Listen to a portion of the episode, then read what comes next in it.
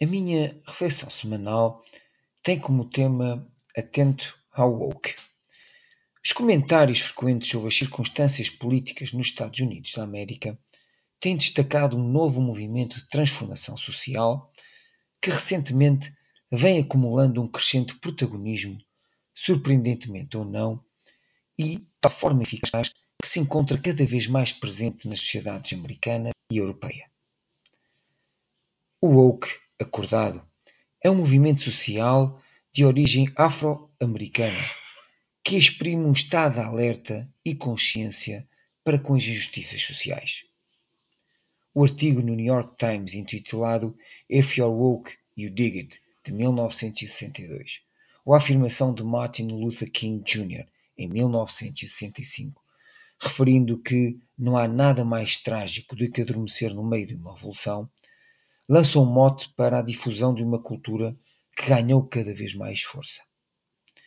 O movimento Black Lives Matter, designadamente com hashtag nas redes sociais, deram escala global ao protesto contra a violência racial da polícia americana.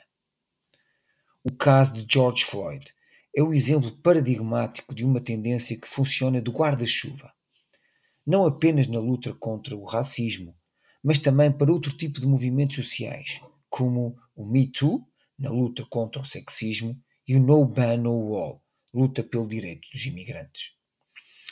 Estes novos agentes da justiça social utilizam o simbolismo como uma grande arma digital de propaganda, fazendo assim passar, de uma forma simples, mas massiva, a sua mensagem. É de facto importante estarmos acordados para as injustiças sociais. Mas o que haverá por detrás de um movimento que apresenta no seu seio mecanismos de intolerância, como o caso da cultura de cancelamento, que funciona quase como uma espécie de censura à linguagem e às ideias contrárias às suas.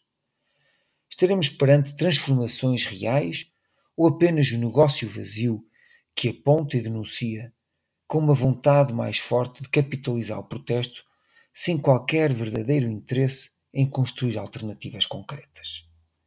Será uma espécie de cultura neomarxista sem a vertente económica? Ou, por outro lado, serão apenas agentes liberais que olham unicamente para a, representação, para a representação racial e de género como epicentro da sua ação política? Onde fica a luta genuína e transparente pelas desigualdades materiais? O woke como ideologia é que não parece. A todos os ouvintes, o resto de uma boa semana.